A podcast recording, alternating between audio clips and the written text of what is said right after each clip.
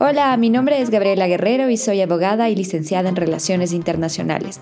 Soy consultora política y te quiero dar la bienvenida a este Politecast de la Politeca EC. Este es un espacio donde si no te gusta hablar de política, estás en el lugar correcto. Y déjame darte la bienvenida a este podcast donde vamos a compartir con algunos expertos. Nuestro invitado de este podcast es el abogado y experto en Derecho Penal Pablo Punín. El día de hoy estaremos hablando sobre las medidas penales a considerar para mejorar el sistema carcelario del Ecuador. Y recuerda, puedes seguir toda la programación de la Politeca en Instagram, Facebook y YouTube. Y no dejes de escuchar los podcasts de la Politeca en el Politecast. Así que arrancamos. Contarles que Pablo es abogado, estudió en la Universidad Católica, eh, tiene una maestría en criminología y en ejecución penal, ¿verdad? Por eh, Pompeo Fabra. Y además, eh, ahorita está cursando la Escuela Alemana de Ciencias eh, Criminales de la Universidad de Göttingen.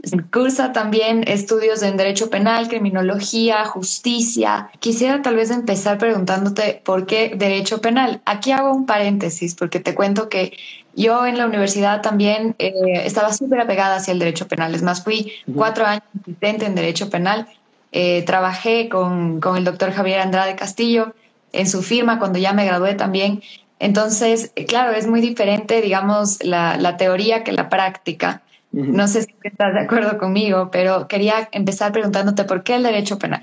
Bueno, la verdad es una pregunta que hasta yo me la hice, hasta no hace más de un año, creo, siéndote sincero, porque si bien en la universidad tenemos un poco de todo, como tú ya me cuentas también que tuviste tu gusto también por el derecho penal, también creo que mientras más leía un poco de, de, qué trataba, me gustaba más. Es muy interesante y te cuento que justo mi tesis la basé en las cárceles de mujeres, porque, y metiéndonos tal vez un poco a tu tema de género, es impresionante cómo encuentras que obviamente tienes unas necesidades totalmente diversas a las que va a tener un hombre en una cárcel. Entonces, lo primero que te, te choca es que la infraestructura de la cárcel no está adaptada para las mujeres y menos aún para aquellas que tienen que vivir con sus hijos, por ejemplo.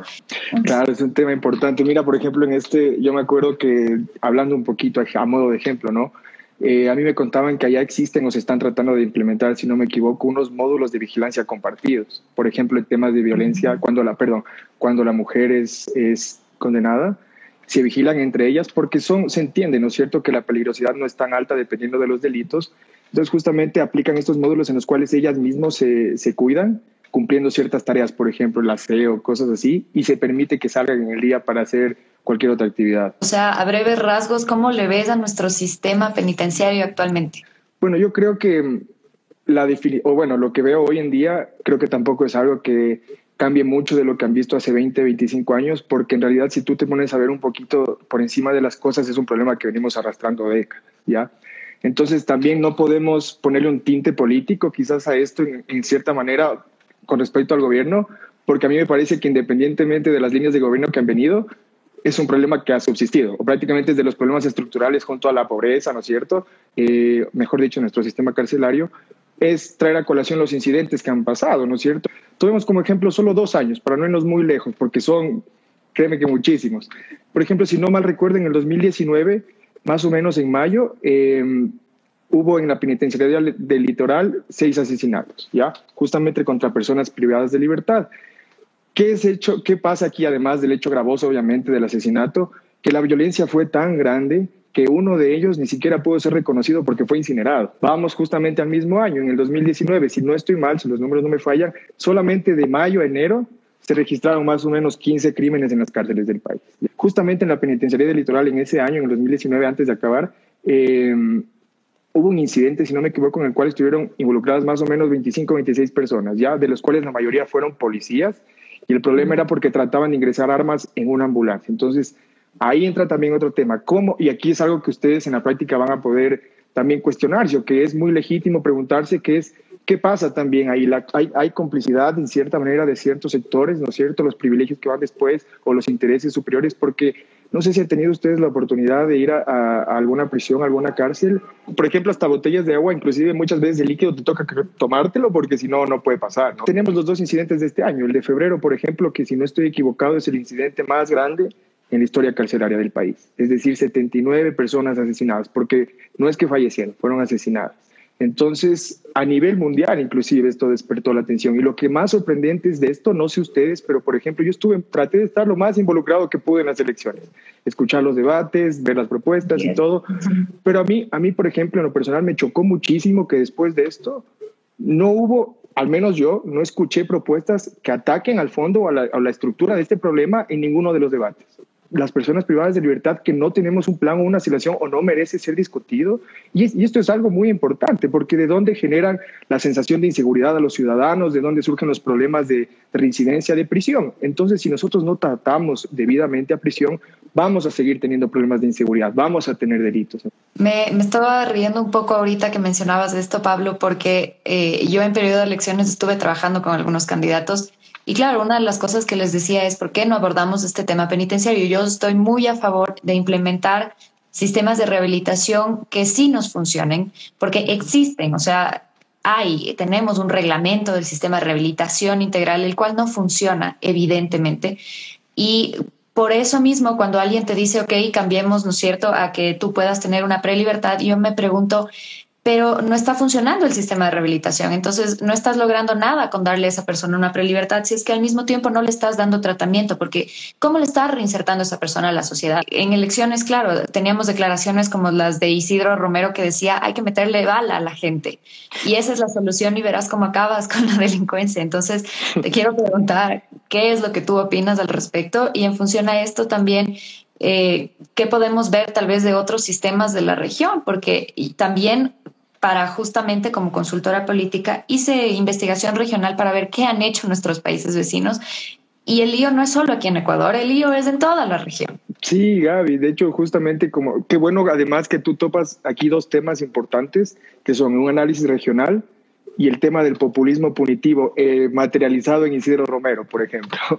Es, es, son dos temas principales porque justamente, como tú bien lo dices, y algo que también me pasó a mí, por ejemplo, del máster que por ejemplo, yo, la mayoría de mis compañeros eran latinoamericanos. De hecho, tuvimos uno por cada país prácticamente. Entonces, justamente hicimos una exposición de la realidad carcelaria de cada país y en realidad fue una conclusión que es un problema regional porque todas las cárceles de los países vecinos se encuentran en las mismas condiciones, ¿no es cierto? Quizás, bueno, si hay matices, ¿no es cierto?, en, índices de población carcelaria. Ecuador justamente tiene uno de los más altos, Brasil tiene los más altos, ¿no es cierto? Colombia tiene los más altos, Argentina ha disminuido en cierta medida, pero son números que quizás a nuestra comparación estén bajando, pero a números del resto del mundo continúan estables y subiendo. Entonces no podemos, de hecho, justamente si no me equivoco, más o menos hace un año y medio, este dato lo tenía justamente porque hicimos un debate. Entonces, hace un año y medio se decía que la población del mundo que está dentro de prisión es aproximadamente de 10 a 10, 11 millones. Y dentro de este número, más o menos el 15%, el 14% era de Latinoamérica. Expertos también señalan que este crecimiento no se va a detener en los siguientes años, sino que se va a mantener. Me parece que es del 0,1%. ¿Ya? Y también algo que señalan es que Latinoamérica va a seguirse manteniendo como la región con mayores índices de sobrepoblación carcelaria. Buscamos resolver siempre todos los problemas sociales mediante el derecho penal, mediante el uso de prisión en específico, porque eso es lo que tenemos. Y de hecho, justamente estos problemas de hacinamiento, no solamente en Ecuador, sino en toda la región, han generado que la calidad de vida, ¿no es cierto?, de las personas que están dentro de prisión baje. ¿Por qué? Porque son tantas las personas que están dentro de prisión que ya el Estado no puede garantizar servicios para todos. Entonces, ¿qué pasa aquí? Ya llega a dejar de cumplir, por ejemplo, en el caso de Ecuador, que desde 2008 es garante, está dejando de cumplir su rol de garante, está vulnerando derechos mediante su inoperancia, ¿no es cierto? Y esta, este hacinamiento, esta, este desabastecimiento del Estado, ¿qué es lo que va a generar? Yo lo que considero y lo que muchos estudios dicen es que el hacinamiento genera malestar social dentro de prisión. ¿Y esto en qué se traduce? La violencia que tenemos hoy en día. Uno de los mayores motivos, o el principal en este caso en la región, señalamiento es al populismo punitivo, a la cultura punitiva. Y aquí entra también otro tema importante, el rol de los medios de comunicación, porque no se puede tener un populismo punitivo sin apoyo social. ¿Qué quiere decir? Que, por ejemplo, ¿qué es lo que pasa aquí? Como tú bien dijiste, Isidro Romero sale a decir que... o me acuerdo, me acuerdo en la campaña presidencial de hace mucho tiempo, se, se prometió, no me acuerdo, no recuerdo si fue Iván Espinel que decía cortar las manos a, a, los corruptos, ¿no es cierto? Me parece, ¿ya? Por ejemplo, son cosas que obviamente nosotros conocemos que ya no pueden pasar, que no van a ocurrir. pero se apela a un sentimiento popular, justamente se busca ese sentimiento de venganza, acudir a eso, porque eso es lo que se busca, una expiación de cierta manera. Perdónenme, pero justamente Becaria, que es uno de los principales eh, expositores de las teorías criminológicas, de la teoría, por ejemplo, de la racionalidad, es justamente uno de los principales. Él ya hace más de 150 años, hace más de 200 años. Dijo que por ahí no va la cosa. Que por ahí no va. Exactamente, él dijo, la severidad del castigo no tiene efectos preventivos, si es lo que se busca. Otro problema que, vi, que yo también quería tratar, que es que no solo basta con las reformas legales, porque nuestro COIP en el 2014 sirvió de mucho en el tema de medidas sustitutivas. Por ejemplo, entró la suspensión condicional, se amplió el campo del trabajo en beneficio de la comunidad, pero es un poco incoherente también porque al mismo tiempo aumentó las penas. Entonces, muchas de estas se volvieron inaplicables a ciertos delitos. Por ejemplo, el robo, que luego lo vamos a topar seguro. Eh, pero aquí, por ejemplo, no basta con consagrarla, sino que también hace falta ver la voluntad de los miembros del sistema penal en aplicar estas alternativas, porque yo puedo poner lo que sea, pero si no tengo personas que están en el sistema y las quieren aplicar, vamos a tener los mismos resultados. Pero ahí te hago otra pregunta, porque claro, por ejemplo, muchos de los jueces y mucha de la sociedad también está acostumbrada a pedir que el juez aplique, ¿no es cierto?, como medida cautelar la prisión preventiva, porque ¿qué es lo que ha pasado, sobre todo en los casos, eh, no sé, donde tienes, por ejemplo, peculado o cosas así? Si es que tú le das una medida sustitutiva que sea, por ejemplo, un grillete, ¿no es cierto?, o, o algo similar, la persona se te va del país. O sea, estamos en una sociedad en la que se ha acostumbrado a que al fin de cuentas la justicia es súper manipulable. Y otra cosa que te quería también decir al respecto era eh, cuando hablábamos un poquito del tema de rehabilitación, que si quieres ya lo abordamos también más adelante. Em, ¿Tú crees que sea posible que logremos tener una rehabilitación como en los estados, no sé, nórdicos, por ejemplo, donde tú ves que realmente la persona trabaja? O sea, cuando le rehabilitas a esa persona le das la oportunidad de trabajar, eh, tú, la Constitución actualmente creo que en el artículo 210, si es que no estoy mal, te dice que la persona utilizará las habilidades que ya tiene para poder desarrollar esta parte de rehabilitación, ¿no? Y eso te vuelve a repetir el COIP y eso te vuelve a repetir el reglamento. Al final no estamos haciendo eso. Al final le tienes a un grupo de, no sé, dependiendo de la cárcel, 600, 300, X número de personas en un solo lugar, 24/7 encerrados, que eso no va a ayudar tampoco a tu salud mental, ¿no es cierto? Que como tú dices, eso genera altos índices de violencia. Y al final eh, lo que hacemos es retener por un X número de tiempo a personas en un lugar sin hacer nada necesariamente. O si es que les damos algo que hacer, les damos trabajos que yo digo, no necesariamente son cosas útiles, o sea, sí y no.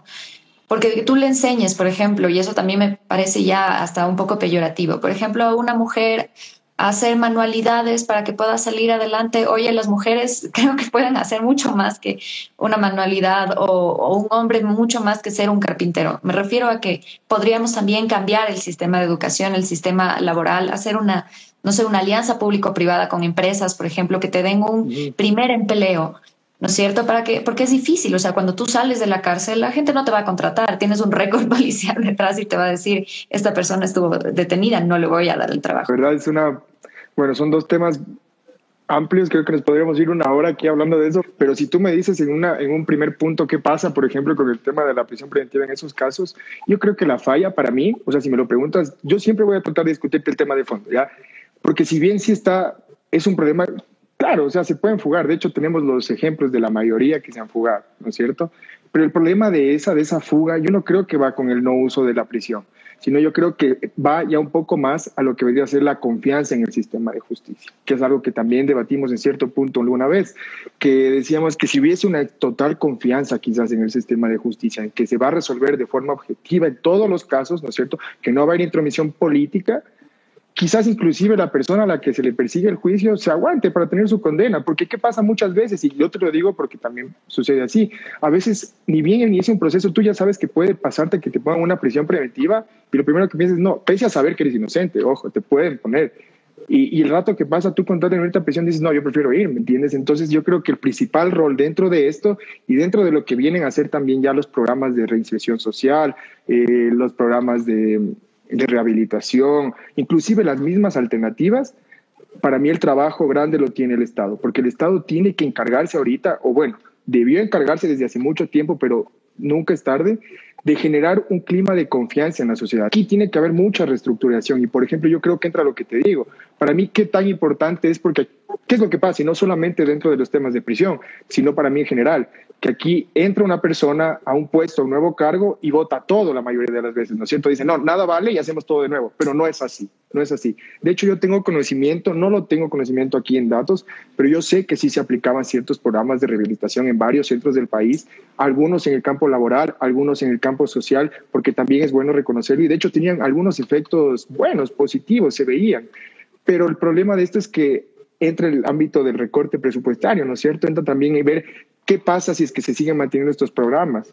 Y ahí entra un problema porque ya no se pueden evaluar. Entonces nosotros si no podemos evaluar esos programas, ¿cómo saber si estaban bien o mal? Allá en España se hacía muchísimo el tema de aplicaban entrevistas de trabajo, como tú lo dices. Hay un programa que era, a mí me pareció espectacular. Eh, tuve la suerte de que justamente mi directora de tesis me llevó a conocer, yo estaba haciendo un trabajo sobre medidas alternativas a prisión. Entonces ya, por ejemplo, en el tema de reinserción laboral, ahí había un programa de una, que se llamaba más o menos una capacitación laboral. Se encargaban de que los mejores, los mejores empresarios o los empresarios más grandes de Barcelona iban a una feria y que era destinada solo a personas de privadas de libertad para darles una capacitación de cómo tendrían que presentarse ante una, ante una entrevista de trabajo. Tenemos que hacer un estudio integral redireccionar las políticas, aplicarlas, invertir. Porque ¿qué pasa aquí? Muchas veces es un tema de justificación también de economía política del castigo. ¿Por qué, ¿Por qué creen ustedes que prisión es el castigo principal en sociedades como las nuestras, que tienen índices económicos bajos y, alta injusticia social? Aquí entra el, el, tema de la economía política del castigo. ¿Cuál es el castigo más barato para el Estado? ¿Gastar en programas individualizados o meter a todos en prisión? La teoría del control social te establece que todas las personas no delinquimos, o sea, mejor dicho, te pregunta por qué no delinquimos antes de por qué delinquimos, ¿ya? Entonces aquí Hirsch te dice que no delinquimos porque tenemos un capital social grande. ¿Qué quiere decir? Tenemos un, puesto, tenemos un puesto de trabajo, tenemos una familia, tenemos amigos. Entonces, mientras más fuerte sea nuestro capital social, menos tendencia tenemos a delinquir. ¿sí? ¿Y qué pasa en prisión? El capital social justamente disminuye, ¿no es cierto? Te dejas de ver mucho menos con tus familias. Por ejemplo, ¿qué pasa ahora? Que es un tema, y aquí entra un tema importante. En el año 2000, la Federación Internacional por los Derechos Humanos vino, mandó una comisión a ver qué pasaba en las cárceles en Ecuador. Esto está en internet, si quieren pueden ver. Se concluyó que eran condiciones infrahumanas en las que se vivía aquí. Una, una cosa positiva fue que Ecuador sí ha hecho mucho esfuerzo en, fortalecer los vínculos familiares de las personas privadas de libertad, porque en ese tiempo había un número de visitas bastante amplio. Pero años después, ¿qué pasó? Justamente sacaron un nuevo reporte diciendo que ya no existe tal vínculo familiar, que se ha disminuido y que las visitas son más restringidas. Entonces aquí entra también lo que digo yo. ¿Por qué todo quitarlo, no es cierto? ¿Por qué reestructurar todo cuando hay ciertas cosas que con evaluación, que con evaluación se podrían inclusive mejorar? Así es, yo creo que estamos, no sé, acostumbrados a esto de la cultura del miedo, que ciertos países sí les funcionó. Ejemplo de eso fue Singapur, la manera en cómo cortó su, no sé, su, su alto nivel de corrupción que tenía, donde ellos sí tienen penas súper fuertes, pero es un modelo totalmente diferente. Entonces, eh, concuerdo un montón contigo en el que hemos tratado de aplicar modelos del Ecuador que no han sido funcionales y creo que esa es una falta también de tener expertos en, en el poder, ¿no? Que sean las personas expertas que hagan las leyes, que hagan las políticas públicas, porque como te digo, tenemos un montón de cosas que hemos aplicado, hemos aplicado las reglas de Tokio, las reglas de Bangkok, o sea, tenemos pero a la hora de la hora no está funcionando. Mira, por ejemplo, dentro de mi época universitaria también tuve la oportunidad de trabajar con medicina legal, eh, criminalística. Entonces, fue interesante ver cómo no tenemos recursos, no solo en el tema penitenciario, sino al momento de hacer investigación. O sea, me acuerdo que, y me río porque digo, Dinacet me decía, tengo todos los implementos, pero tengo caducadas las licencias o, tengo los implementos, pero no tengo los expertos para saber cómo utilizar los, las cosas que tengo. Va mucho más allá, o sea, ni siquiera en el, en el nivel de, de peritaje podemos tener certeza de nuestras no sé, de, qué es lo que va a pasar dentro del juicio, una vez más nos olvidamos y al momento de hablar de salud, de medicina, de inversión, lo último que dejamos es tal vez las ciencias forenses o la criminalística o la criminología, lo dejamos totalmente de lado, no es un tema a topar y al final termina siendo otra parte segregada de la sociedad. Así es, Gaby. De hecho, totalmente es, es algo que me parece muy válido. De hecho, una de las principales, y ya te lo cuento como algo personal dentro del observatorio, nuestra idea siempre fue no hacer un grupo solo de abogados, porque los abogados muchas veces tenemos nuestra forma de ver las cosas, pero es muy diferente y necesitamos el entender ciertos campos como la psicología. ¿Por qué? Porque necesitamos entender, inclusive, si nosotros queremos reducir la criminalidad, necesitamos entender el porqué del delito. Y aquí ya entra justamente la criminología. Qué distinto fuera aplicar los proyectos, las políticas, ejecutarlas con sustento técnico y solamente lanzar lo que, lo que parece adecuado.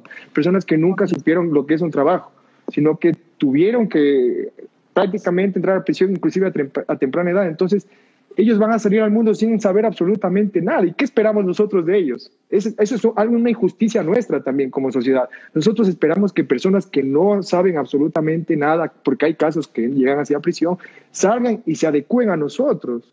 Entonces no, no, puede ser tan fácil. Aquí también entra una responsabilidad nuestra. Yo creo que si bien el mayor responsable en dar las garantías es el Estado, nosotros también como sociedad tenemos una responsabilidad muy, pero muy, muy fuerte. Ya para ir cerrando, solo me gustaría leer esta pregunta que nos dejan y nos ponen si es que creemos que es importante que la participación de la empresa privada eh, se dé en los programas de rehabilitación social.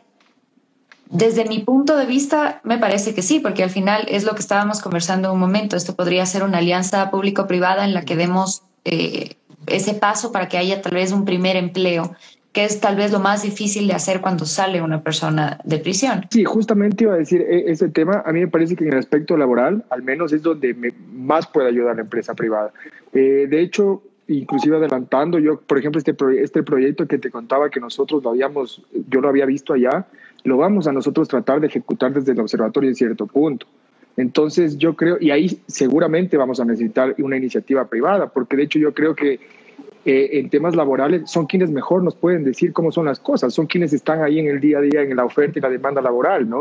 Pablo, muchísimas gracias y yo creo que quedan un montón de temas más que tratar, así que estás más que cordialmente invitado a volver a la Politeca más adelante con más temas. Más que recomendarles o decirles algo, les quiero recomendar un libro que a mí creo que en estos temas me, no es mi libro, es un artículo, bueno, es una parte de un libro, para serles sincero. Se llama... Eh, es un artículo de Howard Beck, ¿ya? Que habla justamente de quién pone las reglas. Entonces yo les invito a leer esto, eh, porque ahí es un cuestionamiento también para nosotros. ¿Qué pasaría si nosotros fuésemos quienes delinquimos? Injustamente también a veces. ¿Es justo someternos a, un castigo que quizás no sea entendido por nosotros y a un castigo que nos va a implicar hacernos daño? Y también los invito a cuestionarse a, qué pasa con las penas duras. Por ejemplo, en el tema de la pena de muerte, que tengo muchas personas que la defienden y conozco muchas, no hay absolutamente un dato que diga que la pena de muerte, que la muerte, perdón, que los homicidios han, bajando, han bajado en lugares donde hay pena de muerte. Nada más. Y te agradezco muchísimo, Gaby. Como te decía, es un espacio excelente y cuando tú gustes, encantado siempre. Y créeme, hay muchísimas problemáticas que definitivamente no me dejan dormir. Pero lo bueno es que tenemos este espacio de podcast para seguir conversando con muchos más invitados. Así que no dejes de estar atento y síguete sumando a este Politecast de la Politeca S. Ha sido un verdadero gusto. Mi nombre es Gabriela Guerrero. Soy consultora política y te espero en el próximo programa. Quédate atento.